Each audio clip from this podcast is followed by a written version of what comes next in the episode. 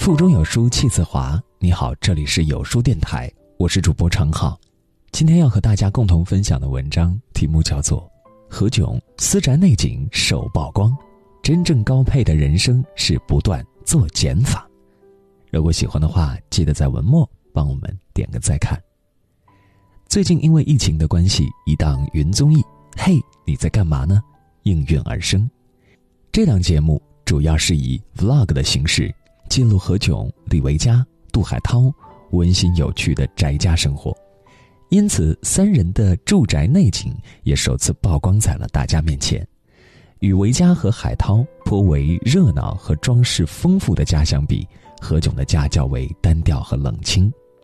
客厅设计非常简单，黑色的沙发，黑白元素的靠垫，黑色的桌子，白色的地毯。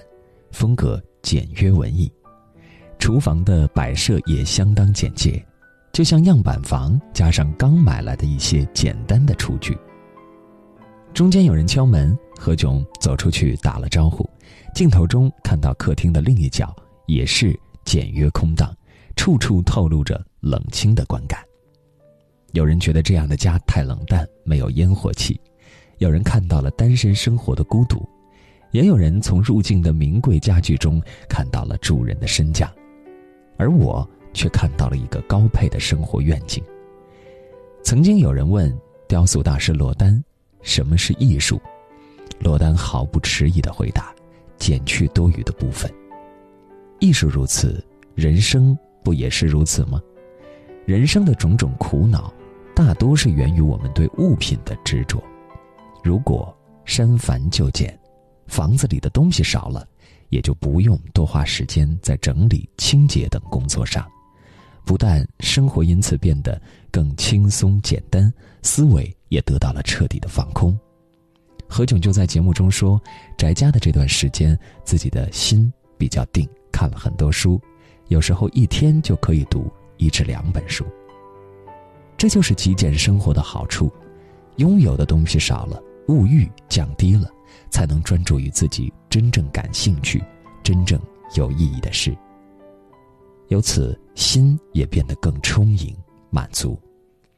极简生活才是一个人的高配。如何才能达到这样的状态呢？下面就为大家介绍五个方法。你是否发现，当生活中充满了选择，人们反而会感到更有压力？比如，你现在打开一个购物网站。在搜索框输入耳机，网页上可能会跳出上百页的产品列表，然后你开始挑选降噪耳机、超智音效还是其他功能的耳机，挑着挑着就忘记了自己最开始想要的是什么样的耳机了。市场上的选择越多，越让人想要货比三家。如果买不到完美的产品，总觉得很不甘心，于是选择。也成为了一种压力。心理学家瓦尔茨就提出过一个概念，叫“选择悖论”，喻指这样一种现象：幸福意味着拥有自由和选择，但更多的自由和选择并不能带来更大的幸福。相反，选择越多，幸福越少。有这样一个试验：一家超市摆出了二十四种果子酱，顾客可以随意品尝并打折购买这些产品。实验第二天，超市只摆出六种，结果第二天卖出的果子酱要比第一天多十倍。原因很简单，面对过多选择时，很多顾客本能的会无所适从，他们心中有一个妄念：这二十四种果子酱一定有最好、最具性价比的，如果选错了，岂不是损失？与其如此，不如不买。当有更多。替代品出现时，做出的选择会花费更高的机会成本，做出选择的过程也更昂贵，因为需要进行更多的比较，耗费更多的认知资源。同时，选择越多，我们做出选择时预期就越高，最后就越有可能感到失望。所以，面对过多选择时，我们要先把可选择的范围缩小。当留下的只是少数有限项时，通过排序就好选择了。选择太多未必就好，因此学会做减法就显得尤为重要。民间有这样一个传说：有一对夫妇，生活在一个宁静的小山村里。他们虽然生活清贫，但家里总是其乐融融的。有一天，农夫像往常一样去田野里耕种，结果他一锄头下去，竟然挖出了一个金光闪闪的东西。拿起来一看，发现是一座价值连城的金罗汉。农夫高兴地回家，把这个好消息告诉妻子和亲友，他和亲友都乐不可支，决定办场宴席，好好庆祝一下。可是农夫的妻子却愁眉苦脸。有人好奇地问：“你丈夫在田野里挖出了金罗汉，现在你们不愁吃不愁穿，还可以去住漂亮的大宅子，你为什么还整天闷闷不乐呢？”农夫的妻子答道：“因为我们不知道另外的十七座。”金罗汉在哪里？《礼记》里有句话：“傲不可长，欲不可纵。”欲念太多，导致本该快乐的农妇却整天闷闷不乐，本来幸福的家庭也变得不再幸福。如果农夫懂得减法思维，减去欲念，痛苦自然也就少了。那么，如何让自己减去欲念呢？最有效的方法就是从整理家中的物品开始，实操断舍离。断舍离的作者山下英子认为，断舍离就是通过收拾物品来了解自己、整理自己内心的混沌，让人生更舒适的行为技术。换句话说，就是通过收拾家里的破烂儿，也整理心中的破烂儿，让人生变得开心。君子不异于物，说的就是这个道理。以自我为中心，减去欲念，少点痛苦，此为幸福。做减法，并不是为了减而减，而是为了更好才减。这也是精要主义所要传达的中心思想。精要主义是英国作家格雷格·麦吉沃恩在《精要主义》一书中提出的概念。指的是追求工作精粹切要的理念及系列配套做法，概括一下就是做事追求更少但更好。他要求的不是如何完成更多的事情，而是如何做好少数对的更重要的事情。美国硅谷有一位颇有才干的咨询顾问萨姆，他在岗位上认真负责、忠于职守，对很多要求甚至不假思索。一口答应，结果他终日奔波于各种会议之间，企图让每个人都满意。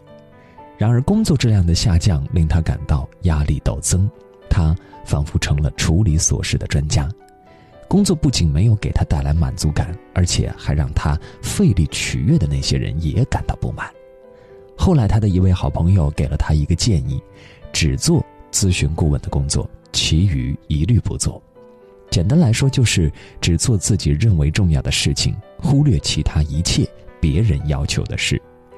采纳了朋友的建议，他开始想方设法不主动揽活。如果兴趣不大，就不再参加电话会议；如果不需要信息，就不会再去旁听。坚持了几个月之后，萨姆发现自己不仅白天的工作时间更加充裕，而且晚上下班回家之后，还有了更多的时间去享受家庭生活。令他始料未及的是，这些拒绝繁琐工作的做法并没有产生负面影响，主管没有为难他，同事们也没有怨恨他，恰恰相反，他的工作得到了比以前更多的尊重和重视。所以，如果想要成功，不妨先问问自己：如果人生只能做一件事情，那会是什么？近两年，有一句话很火：“我不过低配的人生。”这个观点得到很多人的认同，因为生活中很多人就是什么都想要，却什么都处理不好，最后只能不断降低标准，在将就和妥协中流于平庸。如果能够认真对待自己的目标，对每一个目标打分，筛掉得分低的，留下得分高的，倾尽全力提升做事的价值，我们的人生就会越过越高配。当我们放弃那些价值不高的事时，腾出的资源就是为了做到极致。日本快剪理发店 Q B House 的创始人小西国义曾讲述过自己的理发遭遇。有一次，他去一家理发店理发，等了很久才坐到理发师的椅子上，但是理发并没有立即开始。洗发小工们先是给他递上一条又一条热毛巾，然后开始没完没了的按摩肩头和手臂，同时开始推销各类美发产品。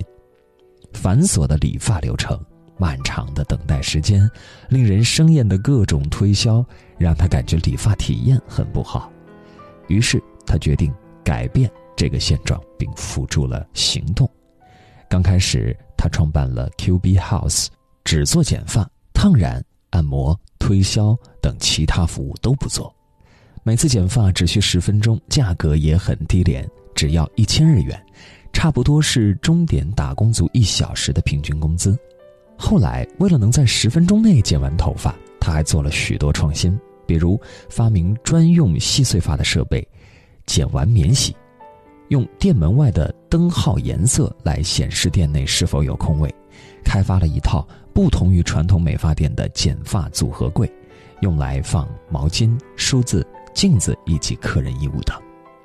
诸如此类的创新，让 QB House 在快速剪短发这个服务上做到了极致，不仅成为了日本最成功的连锁理发店，还拓展到了海外。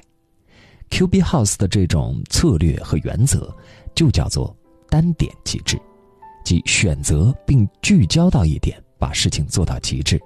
它的单点就是剪发，只做这个通常理发店中利润最薄的项目，不做烫染、按摩等其他服务，也不推销会员卡等产品。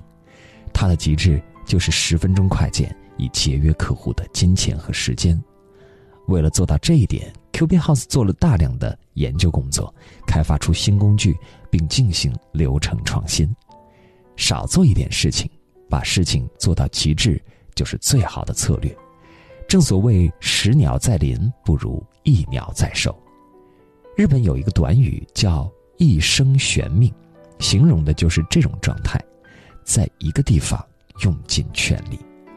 电影《卧虎藏龙》中有一句很经典的话：“当你紧握双手，里面什么都没有；当你打开双手，世界就在你手中。”人们总是习惯将目光盯在自己没有的东西上，拼命的去争取、去获得，全然不管它对我们有没有用，会不会让自己满身包袱。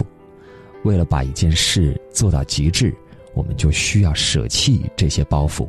即便他们有可能让我们获利，比如刚毕业的你想要在职场上升职，却因为迷恋某公司的福利和高工资而放弃了另一家拥有更多学习机会的公司。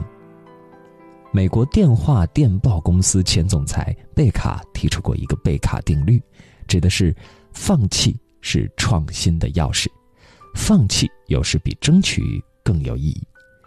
卡贝认为。如果努力争取的东西和目标无关，或者目前拥有的东西已成为负累，又或者劣势大于优势，那么不如放弃。从印度的热带丛林中，人们用一种奇特的狩猎方法捕捉猴子，在一个固定的小木盒里面装上猴子爱吃的东西，盒子上打开一个小口，刚好够猴子的前爪伸进去。猴子一旦抓住坚果，爪子就抽不出来了。人们常常用这种方法抓到猴子，因为猴子有一种习性，不肯放下已经到手的东西。人们嘲笑猴子的愚蠢，为什么不松开爪子，放下坚果逃命？但如果自我审视一番，也许会发现，并不只有猴子才会犯这样的错误，我们人类亦是如此。很多人正是因为不愿放弃眼前小利的诱惑，最终错失了一大片森林。建筑师凡德罗有句名言：“Less is more。”表面看，减法生活是一种家居整理收纳术；从深层来看，是一种活在当下的人生境界。人活到极致，一定是素与简，给生活做减法。是一个人有意识优化自己生活品质的行动。如果你需要一个出发点，那么现在就是最好的时机。在这个碎片化的时代，你有多久没有读完一本书了？长按扫描文末二维码，在有书公众号菜单免费领取五十二本好书，每天有主播读给你听。好了，今天的文章就分享到这里，感谢聆听，愿你的每一天都过得充实有意义。记得在文章末尾点个再看，让我知道你们在听。